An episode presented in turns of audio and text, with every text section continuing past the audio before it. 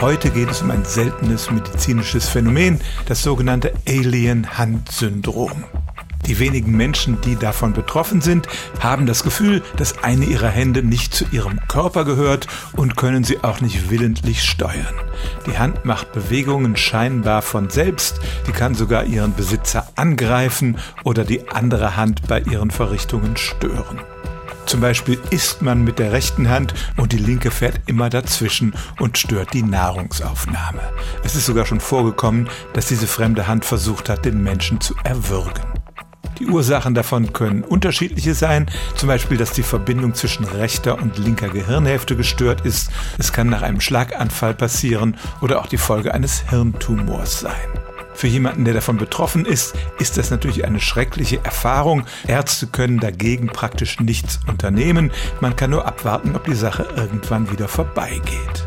Und ein Tipp für die Betroffenen ist, wenn man die Hand schon nicht kontrollieren kann, dann sollte man sie beschäftigen, etwa indem man sie etwas greifen lässt, dann kann sie sozusagen nicht auf andere Gedanken kommen.